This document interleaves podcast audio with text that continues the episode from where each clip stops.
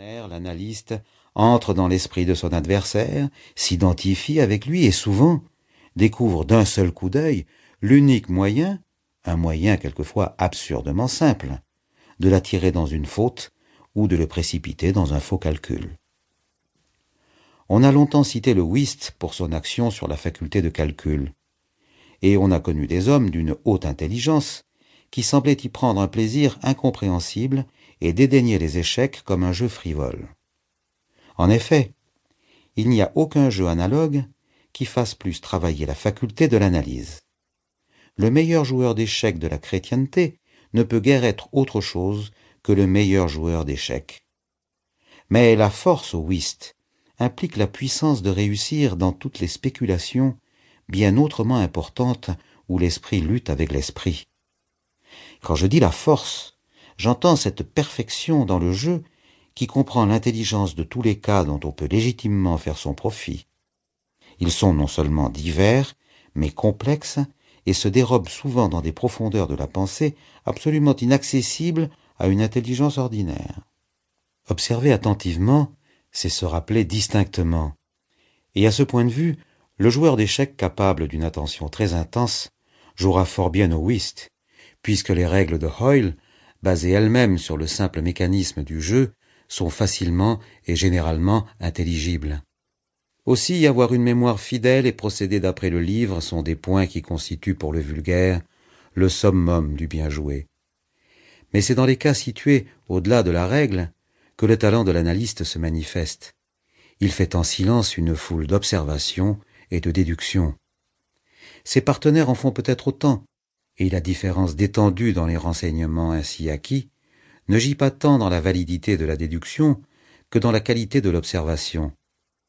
L'important, le principal est de savoir ce qu'il faut observer. Notre joueur ne se confine pas dans son jeu, et bien que ce jeu soit l'objet actuel de son attention, il ne rejette pas pour cela les déductions qui naissent d'objets étrangers au jeu. Il examine la physionomie de son partenaire, il la compare soigneusement avec celle de chacun de ses adversaires.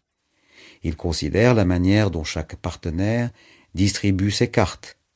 Il compte souvent, grâce au regard que laissent échapper les joueurs satisfaits, les atouts et les honneurs, un à un. Il note chaque mouvement de la physionomie à mesure que le jeu marche, et recueille un capital de pensée dans les expressions variées de certitude, de surprise, de triomphe ou de mauvaise humeur. À la manière de ramasser une levée, il devine si la même personne en peut faire une autre dans la suite. Il reconnaît ce qui est joué par feinte à l'air dont c'est jeté sur la table.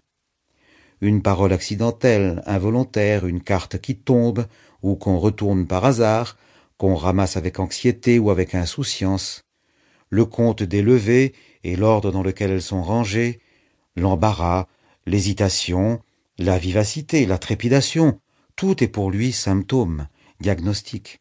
Tout rend compte de cette perception, intuitive en apparence, du véritable état des choses.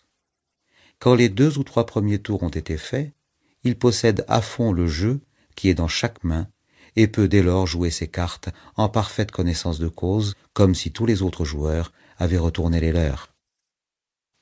La faculté d'analyse ne doit pas être confondue avec la simple ingéniosité, car pendant que l'analyste est nécessairement ingénieux, il arrive souvent que l'homme ingénieux est absolument incapable d'analyse.